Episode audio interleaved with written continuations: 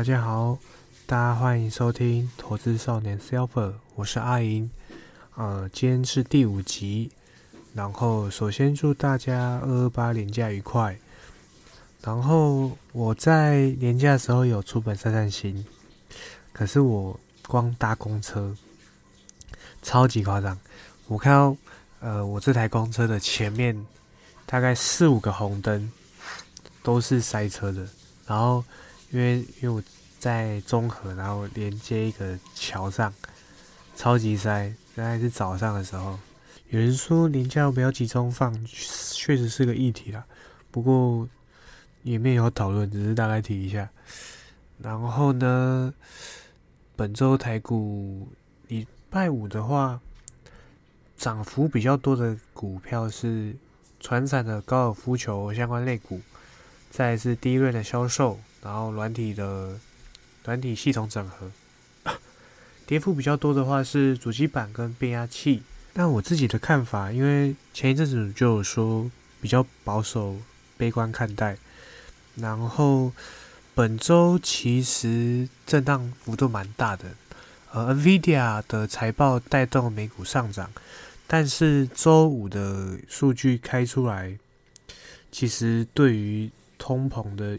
市场对于通膨的预期，就是觉得压不下去，可能会升高，后来又跌。那我们可以观察下一周，也就是礼拜三，刚好是呃三月的第一个礼拜的台子期结算。然后，呃，波动的话要看礼拜一跟礼拜二美股的走势啦。我自己是偏如果震荡。如果是美股我也反弹，台股的话，我认为高 P/E 就是市场估值 P/E ratio 可能会有下修的一个变动，像是我创意呀，然后我会这么说，是因为 IP 这个产业是估值堆出来的一个价，我会观察啦，就是以这个为基础，然后再看一下全值有没有变动。还有一些高 PE 的产业啊，看它的族群怎么，就可以观察是否因为升息预期拉高，然后导致那一些高 PE 的下修。我觉得可以这样做这样的观察。那我补充一点啊，我刚刚可能没有提到，就是美国在周五是公布个核心的个人消费支出，也就是 PCE 的物价指数。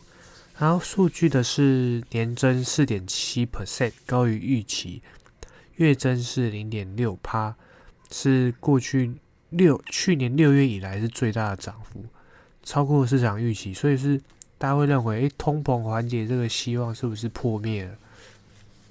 同时也加大联总会升息的压力。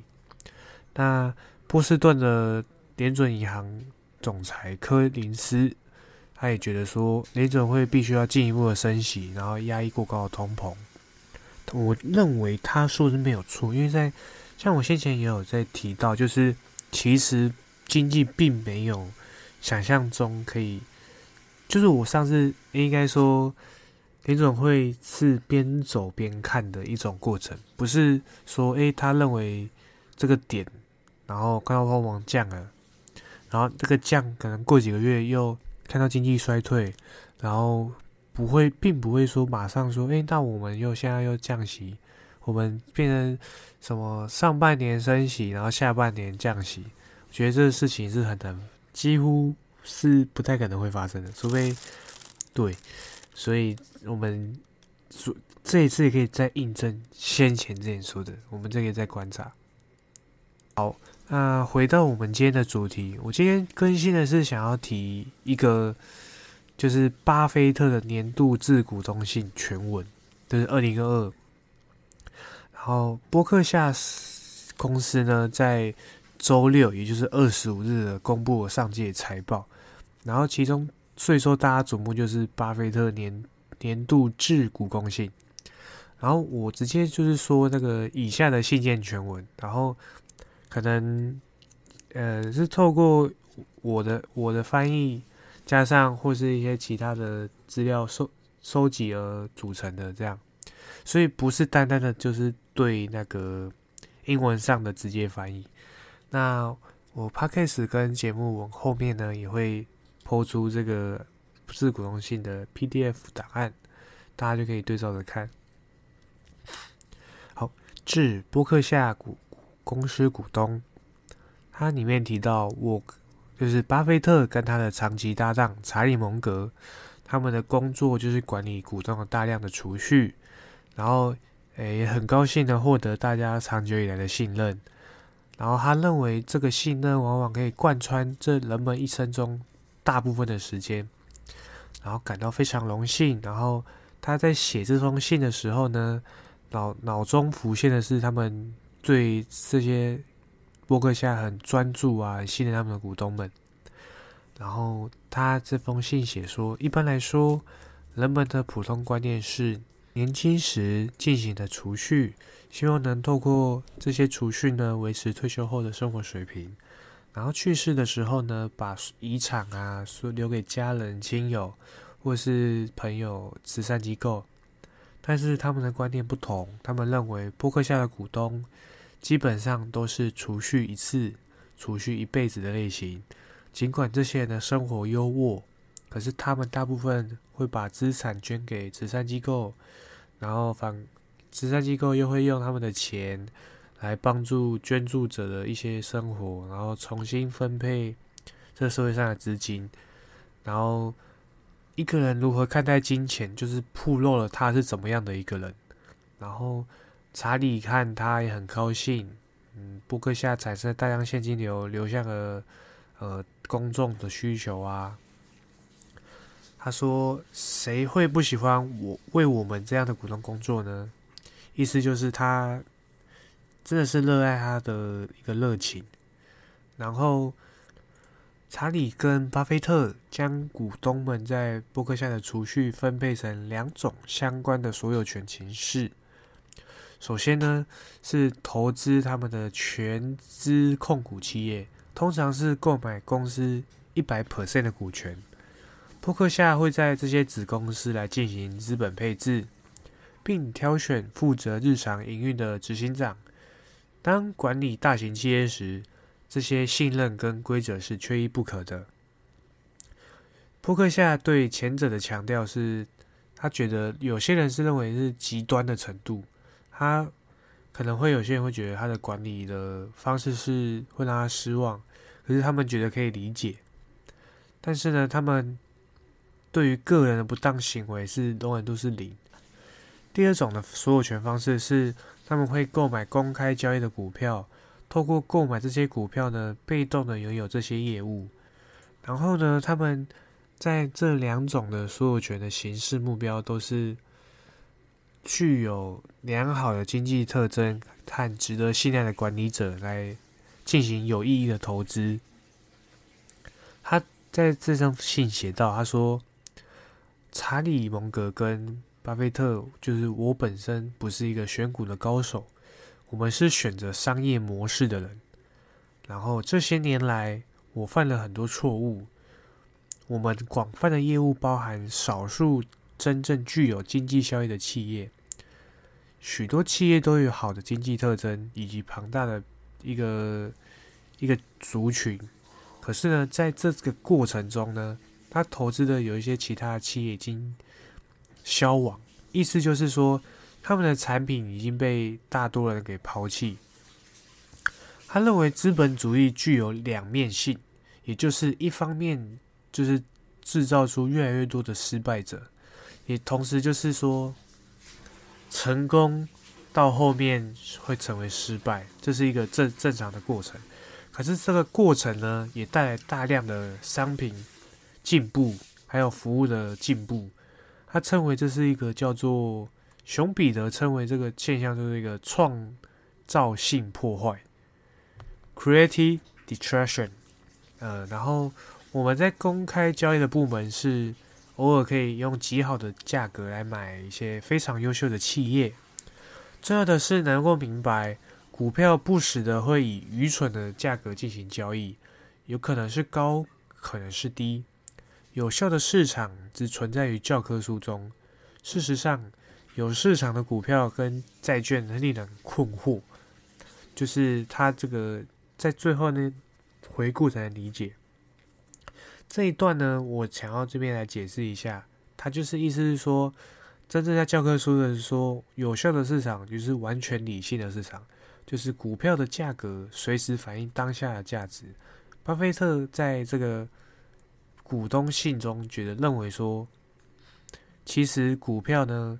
有时候是被高估的，有时候是被低估的，所以他要以，要要以一个很，有时候可以以一个好的时机才会切入买这些个被低估的股，或者是觉得说他有可能觉得这些股票被高估了，所以他不会动作，这样。好，然后那我们来继续，然后呢，被控股的企业另有另一种的类型。他们说，他们有时的价格比合理的价格高的超还要离谱，但是几乎永远不会被低价给出售，除非受到威胁啊。这些控股的企业呢，他永远不会考虑是以恐慌性的估值来出售。他他说，后续写到，在这一点呢，成绩单是非常合适的。也就是说呢，在波克下五十八年的管理中。大部分的资本配置决策都不是马马虎虎的，在某个情况下呢，他们有时候也是有没走好的棋呀，也就是靠一些运气才做的还不错。例如，就是在美国航空或是所罗门的发生一些呃灾难的故事，然后他们令人满意的结果是呢，几十个真正的睿智决定的产物。也就是说，大约每五年一个，或是有个有时候会被忘记的一个优势。然后他就是后面写到，就是介绍一下他哪哪一些真正觉得哎这不错的，好像是一九九四年八月，然后波克夏完成了为期七年的收购，购买了我们拥有的四亿股的可口可乐的股票，总成本是十三亿美元。那这对波克夏来说是一笔非常大的一笔数目。然后呢，一九九四年，波克夏从可口可乐公司收到的现金股利是七千五百万美元。现在到二零二二年，股利增加已经到七点零四亿美元了。这样的增长每年都在发生，他就形容跟生日一样。与蒙格的。就是兑现可口可乐的季度股利支票，也就是说，当年一九九四年，布克夏花了十三亿美元的的购买的股票，到今年已经股光股利就已经赚了七亿回来，更不用说他还可以他的股票的价值更高。然后再他举下一个例子，就是美国运通的情况。巧合的是，他在一九九五年完成，然后也是花了十三亿美元，然后在这项投资中获得的股利，已经从四千一百万美元增长到三点零二亿美元，然后这个金额呢，还是会随着时间陆续增加。然后呢，他到二零二年底，伯克夏对可口可乐的投资价值为两两百五十亿美元。然后，美国运通的投资价值是两百二十亿，这是一笔非常庞大的数字啊。然后，它这些这两个股票呢，是占波克下的净资产的五趴哦，是与很久之前的权重相当。就是这其实真的是非常惊人啊。然后后续写说，给投资人教训是什么呢？野草会在鲜花盛开的时候枯萎，这同样是意义重大的事情。随着时间的推移，只需少数的胜利就能创造奇迹。而且，是的，早点开始也会有帮助，还能帮助你活到九十多岁。呃，这边大家中场休息一下。我想就是说，投资呢，不管是资产。还是健康，还是呃财务规划也好，人际关系也罢，我们很很开很开心能在节目上跟大家分享这一些，就是越早开始越好。就是我可能说太多，就是 非常不好意思。然后我想说的是，我自己很有感触，就是我看到一些朋友啊，像身体不好，就是该怎么说？每个人的生命不一样，呃，你说的投资也不一样。那我们能把握的就是现在嘛，当下现在。这也是为什么我想要说，有时候就算你你投资很快致富，可是它并它是一个无尽的赛道。就像呃，我们也要凑谁？假如说有一个人他。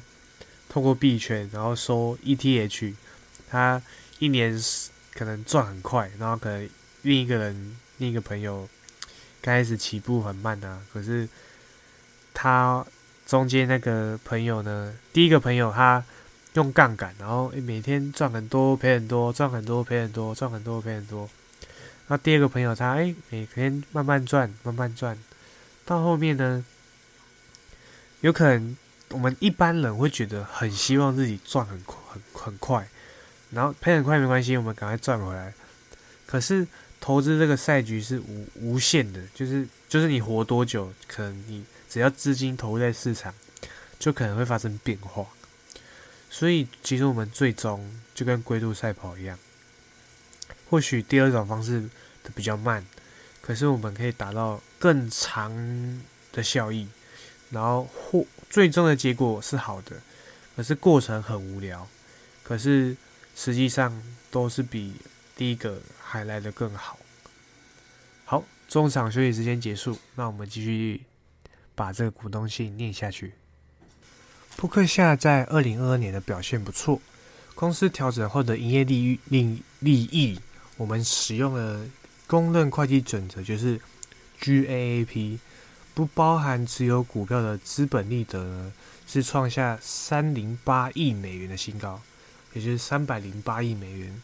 然后查理·蒙格跟波巴菲特呢，专注这个数字呢，他说他可能会有一些波动，那这不并并不罕见，就是他就是说，可能就是公司的利益在有些误导，可以肯定的是说，在过去十年的资本利得对波克夏很重要。然后媒体常常无意识的报道这个每季的波动啊，其实会有点误导投资人。那第二个是波克现在去年积极的发展收购一个叫呃由布兰登的意意外的财产保险公司。然后呢，他跟波克夏都很对保险非常了解。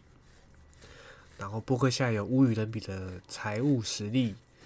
然后是使其的保险公司没法与其所竞争的，就是还有独特一个实力啦。然后在他的布兰登的帮助下，就是他的公司帮助下，波克夏的保险的浮存金在二零二二年从一千四百七十亿增加到一千六百四十亿美元。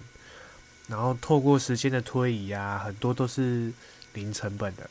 从他说，他里面就举例，从一九六七年收购的第一家公司，透过收购、营运又创新，然后什么不让伯克夏的一个浮存金啊增长了八千倍。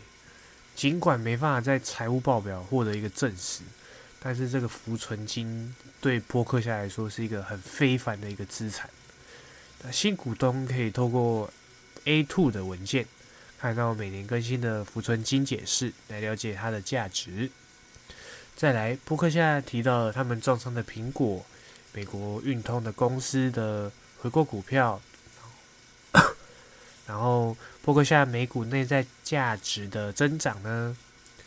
透过波克夏每年对发行股票的一点二 percent 来进行回购，他们直接提高了独特的持仓组合的利益。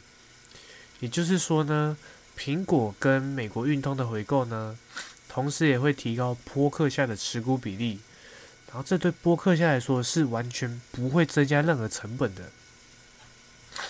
他这边就说他们的计算啊，其实不复杂，就是当股本的数量减少的时候，你持有众多的企业个占比就会增加。当回购的价价格低于你公司的内在价值呢，那你每一分钱的回购都对股东有帮助。那他说反过来。当然，那公司用过高的价格来回购股票，继续持有的股东会遭受损失。那在这个时候怎么办呢？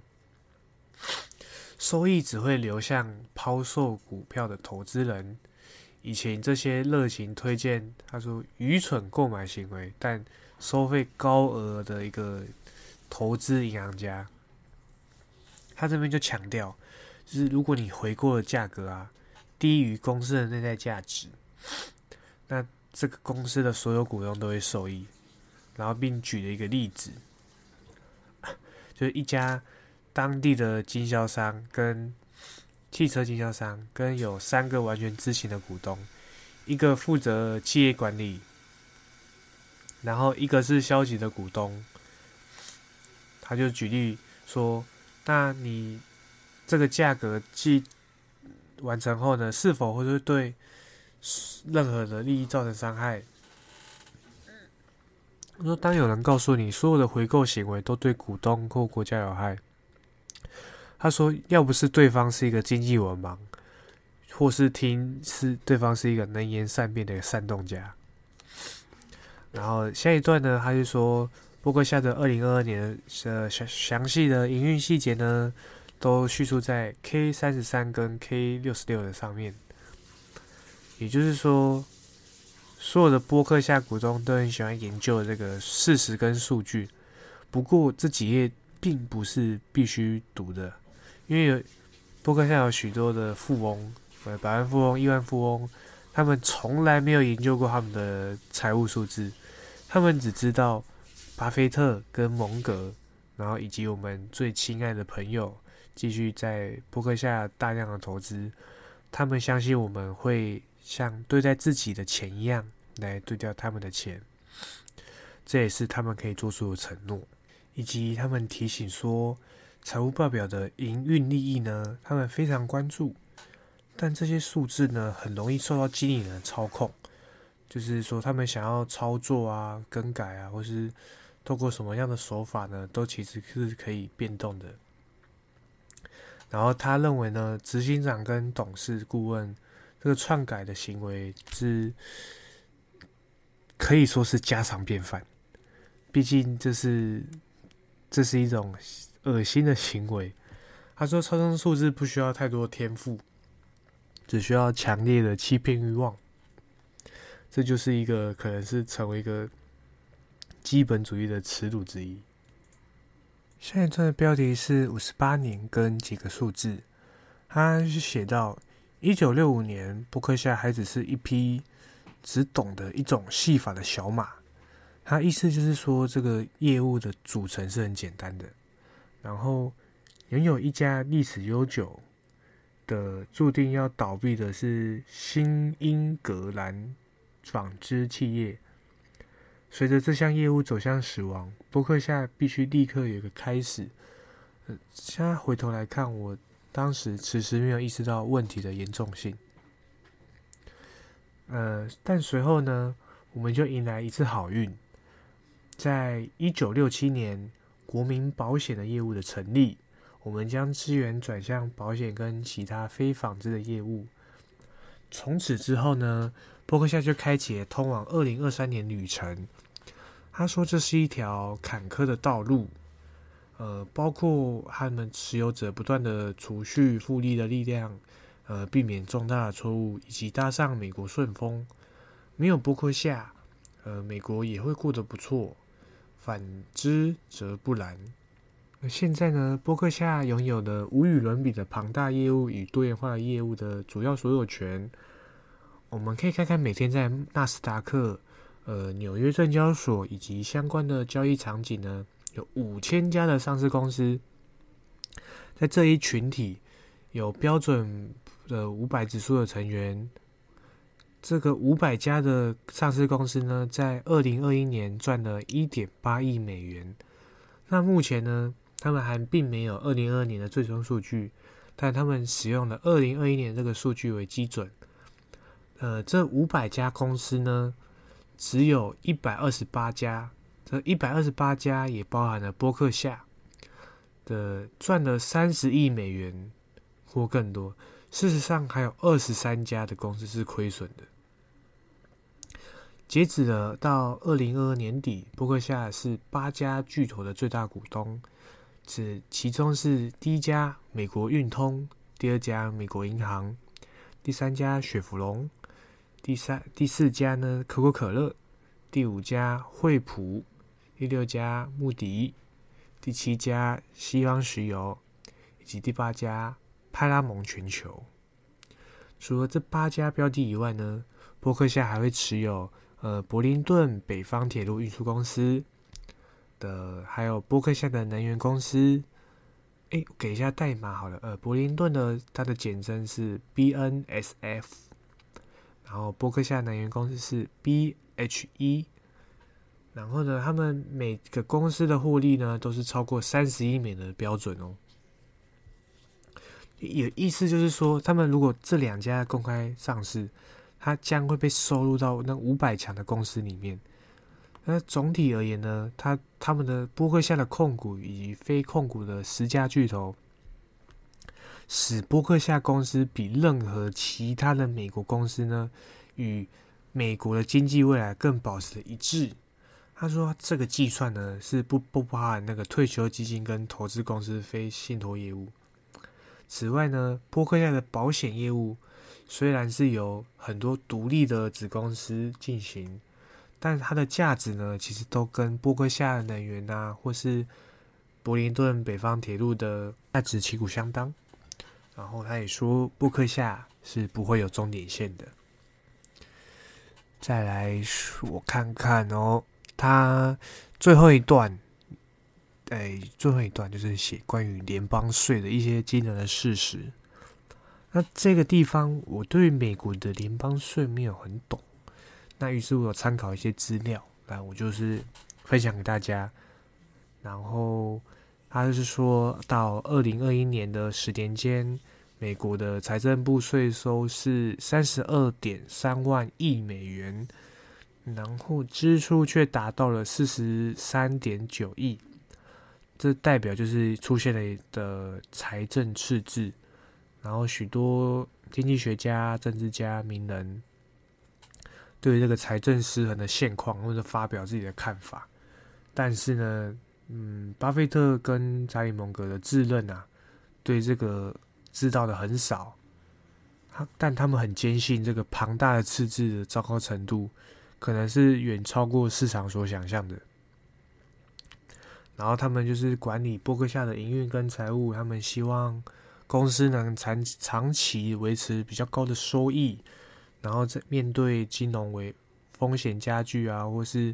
全球经济出现衰退的时候，他们希望呢依依旧保有活力。然后他写到，为了避免就是高通膨的问题啊，不过现在会对冲一一些风险，然后给投资人一部分的保护。他说，但这个保护并非完美，因为美国的财政是赤字啊，是会真的影响很严重。他说：“以数据来看哦，财政部的税收包含四十八趴的个人所得税，跟社会保险相关收入是三十四点五 percent，然后最后的八点五 percent 是企业的所得，然后其他小部分，其他各种小部分征收啊。他伯克夏这这间公司。”他贡献了三百二十亿的美元所得税，几乎是财政部所有收入的千分之一。他下面写到，意味着就是美国只需要一千家波与波克夏实际相当的纳税企业，那么其他企业啊，以及全国的一点三亿个家庭，根本就不用向联邦政府支付任何税收了。他们就说：“诶，如果你把一百万的美元换成最新印制的一百美元的钞票，你会有跌到你到胸口的高度。如果是十亿美元的话呢，呃，美元现金可以跌到呃四分之三英里的天空，也就是约一千两百零七米。他说：“你最后想象哦，如果三百二十亿美元啊，也就是波克夏在二零一二到二零二一年所缴纳的所有的联邦所得税，那现在呢，这些钱可以堆到超过二十一英里以上，也就是约三点三万米的高度。啊，这个通常是商业飞机的巡航高度的三倍。然后。”是真的很夸张，这前人家说前淹脚木啊，没有，钱直接把你淹死啊，还不把你淹死，直接淹到跟飞机一样高。然后信后面写到，他因此呢，他每次涉及，诶，你有没有缴税？你有没有联邦税？联邦税缴了吗？包括现在都可以完全表示，诶，我们给了。然后对波克夏而言呢，他们能期待在未来十年能为美国缴纳更多的税，做出更大的贡献。然后美国的经济也可以赋予波克夏的企业啊更更成功了。然后就写到，我们已经做了八十年的投资了，超过美国建国市场的三分之一。尽管我们总是做自我的批评啊，还有怀疑，但他目前他还是觉得说，没有看到任何长期做空美国是有意义的。然后最后的最后呢，他就写到蒙格。跟他想跟巴菲特的想法很类似，但是他往往需要一一页来解释所有内容，可是蒙格只需要一句话做总结，然后逻辑又很清楚清晰。然后文章信的后面信件最后，他是说有些是他的想法，是从 p a c k a g e 上截录的。啊，这一些我也可以会分享到我们的 Telegram 的粉砖，啊粉砖，对，好。那以下就开始念喽。世界上有很多愚蠢的赌徒，他们远不远不如有耐心的投资人。当你没有看清世界的面目，你只能透过扭曲的镜头来判断。我想知道是我将在哪里死去，而我永远不会去那里。还有一个有相关的想法，就是提早写下你想要的一个遗言，然后。以此以此行事。还有，如果你不关心自己是否理性，那你就不会在这一方面下功夫。那么，你就会一直的不理性，得到最差的结果。耐心是可以学习的，拥有长时间的注意力以及长时间的集中一件事，这个这份能力将是你巨大的一件优势。你可以从死去的人学到很多的东西。阅读你崇拜或是你厌恶的死者文章。如果你能游到一个适合航航的船呢，不要在正在下沉的船里面，就是你要跳走，挑一个适合你的船。然后，一个伟大的公司会在你不在的时候继续工作，一个平庸的公司则并不会。巴菲特与蒙格呢？我们关注不关注市场的泡沫？我们一直寻找长期投资的机会，并坚持长期持有。然后呢，他认为短期呃，本雷格雷厄姆 Ben Ben Graham 他说，从长期看，市场是一个投票机。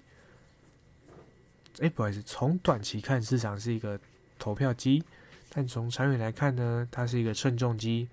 如果你不断的制造有价值的东西，那有一些聪明的人就会注意到它，并开始购买。然后，与其猜测短期热点呢，不如就是权衡长期的价值。再来投资是没有一 per 一百趴的把握，所以使用杠杆是危险的。但是别忘记，扑克下其实。对我自己，呃，这个是我补充。其实波哥现在其实是用杠杆的，可是他对外呢是觉得，哎，波哥那个杠杆其实是危险的哦，不要指望一夜暴富，你也不需要拥有东西就可以觉得就可以马上致富。好，在最后两点，如果你想要成为一个伟大的投资人，你必须不断的学习。如果当世世界发生了变化，你必须改变。最后一点呢，十年以来，呃，我跟巴菲特，也就是蒙格跟巴菲特呢，很痛恨这个，很不喜欢这个铁路股。然后，可是世界发生了变化呢，美国拥有了四条对于经济非常重要的大型铁路，他他们意识到迟到。总比不到好，对。然后呢，或许要补充，就是补充啊，他跟蒙格对话呢，他觉得学到了很多，然后他来思考，也他觉得诶很棒这样。最后呢，他们就是叙述了一下他们在股东会上的一些商业活动，迎接大家。最后的最后，他写说：“我蒙格，哎，在波巴菲特跟查理蒙格，你整个波克夏公司很期待在呃今年的五月五号跟六号在奥马巴奥马哈跟他们股东见面，他们会玩的很开心。对，然后最后就说，我相信你也是，比是二零二三年二月二十五日。”那，唉，这节目真的非常长啊！今天真的是非常长。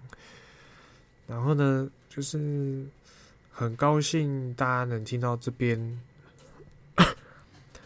然后希望大家能透过这封信，或是有听到这个 podcast 有所体悟，投资自己健康也是一种投资。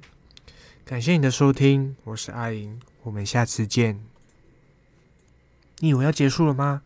诶，要要结束了。那就是有什么反馈啊？就是喜欢我，或是就是觉得诶不错的，或是喜欢想要谈什么点呢？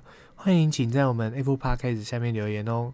非常感谢您，我们下次见，拜拜。